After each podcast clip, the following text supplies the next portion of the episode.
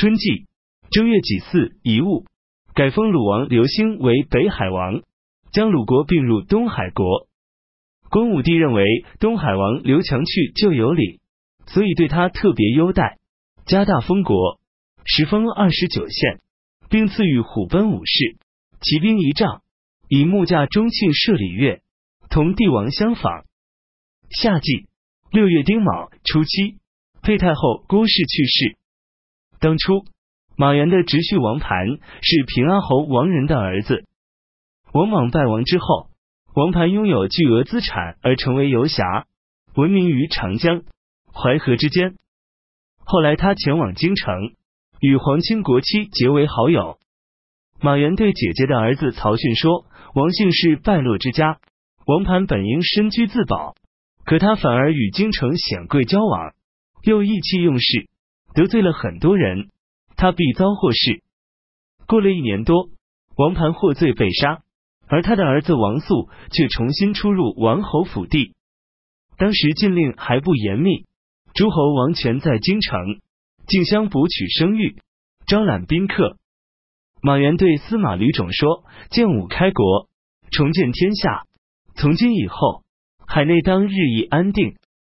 我只是忧虑皇子们同时长大。”而旧有的禁令未能恢复，如果广纳宾客，那么将会大狱兴起了。你们要警戒小心。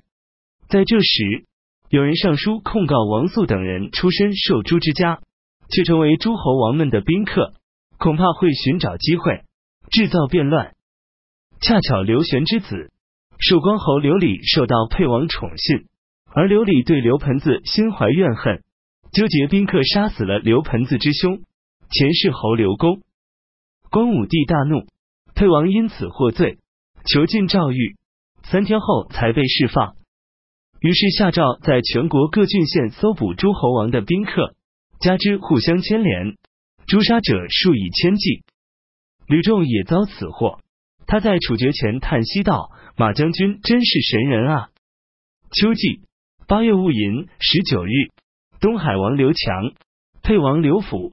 楚王刘英、济南王刘康、淮南王刘延才前往各自封国。光武帝召集百官，询问谁人可任太子的师傅。百官迎合光武帝的意思，一致说太子的舅父，直金玉元陆侯殷实可以担当此任。不是张毅严肃的说：“如今陛下立太子，是为殷家呢，还是为天下呢？若是为殷家，那么殷实可用。”若是为天下，那么就定当用天下贤才。光武帝表示赞许，说道：“我所以要设太子太傅，是为了辅佐太子。今天博士不能匡正朕的偏误，何况对于太子呢？”随即任命张毅为太子太傅，任命博士桓荣为太子少傅，赐予为车马匹。桓荣召集全体学生聚会，摆出光武帝赏给他的车马。印绶说道：“我今日蒙此荣幸，是得力于对古书的钻研。你们岂可不勉励自己吗？”北匈奴派使节进贡马匹、皮衣，再次祈求和亲，并请求传授汉朝音乐，还要求率领西域各国使节一同进贡朝见。光武帝命令太尉司徒、司空三府研究如何答复。司徒院班彪说：“我听说。”孝宣皇帝曾训令守边官员道：“匈奴是个大国，多变狡诈，同他交往，如能得他的真心，那么他可为我冲锋杀敌；但如果落入他的圈套，那么反而会受到轻视欺侮。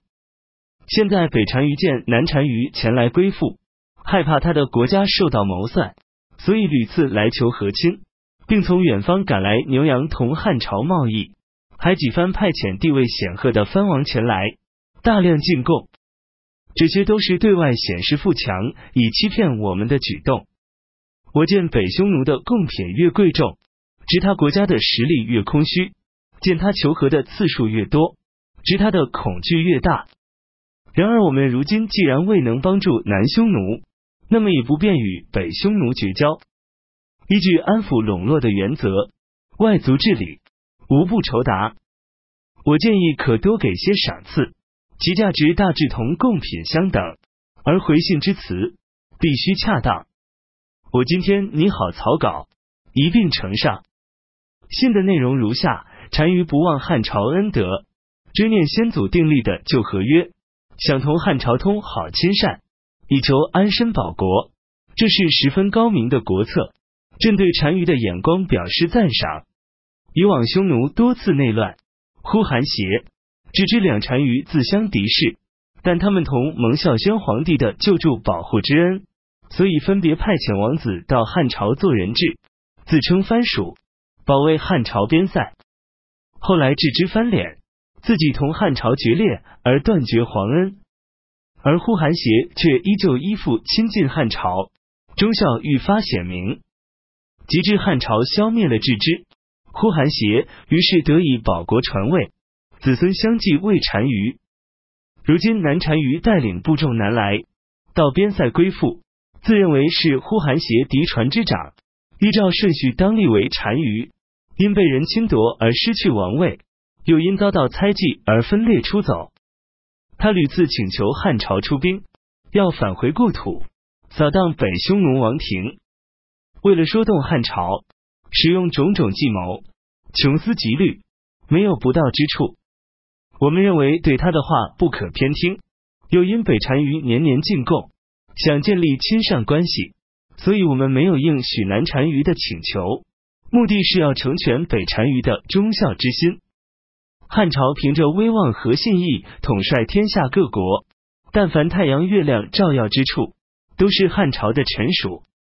对待风俗不同的众蛮夷，汉朝在道义上不分亲疏，对归顺者褒奖赏赐，对叛逆者诛杀讨伐，奖善惩恶，在呼韩邪，只知两人身上得到效验。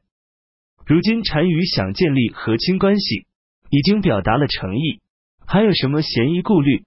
要带领西域各国一同来进贡朝见。西域各国臣属匈奴与臣属汉朝有什么不同？北匈奴连遭战乱，国内财力枯竭，进贡只是交往的礼节，何必献马匹和皮衣？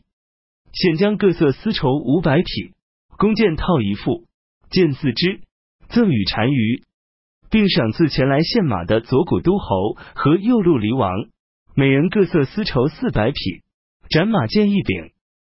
单于先前曾说，汉朝先帝赐给呼韩邪单于的鱼，色和空侯都已毁坏，望能再度赏赐。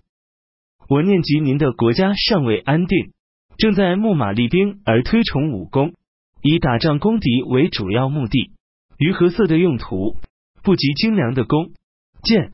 所以没有相赠，朕不吝惜小物件，这样是为了对单于有益。如有所需，可派遣信使告知。光武帝对他的建议全部采纳。二十九年癸丑，公元五十三年春季二月丁巳朔初一，发生日时。三十年甲寅，公元五十四年春季二月，光武帝乘车去东方巡视。大臣们向光武帝建议，陛下即位已三十年，应当到泰山封禅，祭祀天地。光武帝下诏答复道：“朕即位三十年来，百姓怨恨满腹。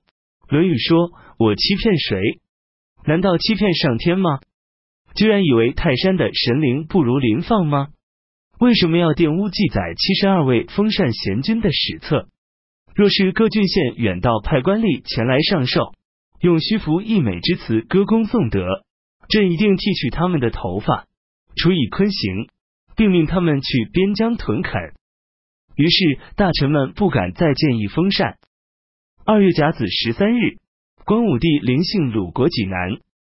闰三月癸丑初三，回到京城皇宫。子宫星座出现一星。夏季四月戊子初九。改封左翼王刘焉为中山王。五月发生水灾。秋季七月丁酉一物，光武帝出行，临幸鲁国。冬季十一月丁酉一物，回到京城皇宫。胶东刚侯贾父去世。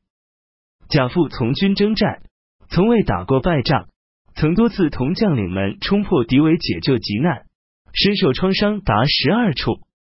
光武帝由于贾父敢于冲锋陷阵，勇猛过度，很少命他出征远行，但赞赏贾父的忠勇，常让他跟随自己，所以贾父少有独当一面的功勋。每当将领们议论战功，贾父从不开口。光武帝便说：“贾军的功劳，我自己知道。”三十一年乙卯，公元五十五年夏季五月。发生水灾，癸酉会三十日出现日食，发生蝗灾。京兆院第五轮负责管理长安的事，他公平正直，清廉耿介，始终奸邪冤枉之事绝迹。第五轮每次阅读诏书，总叹息道：“这是一位圣明的君主，见一次面便可以决定大事。”同辈们嘲笑他道：“你连地方长官都不能说动。”又怎能说动皇上？第五轮道，只因没有遇到知己，道不同不能与谋罢了。后来他被推举为孝廉，任淮阳王一公长。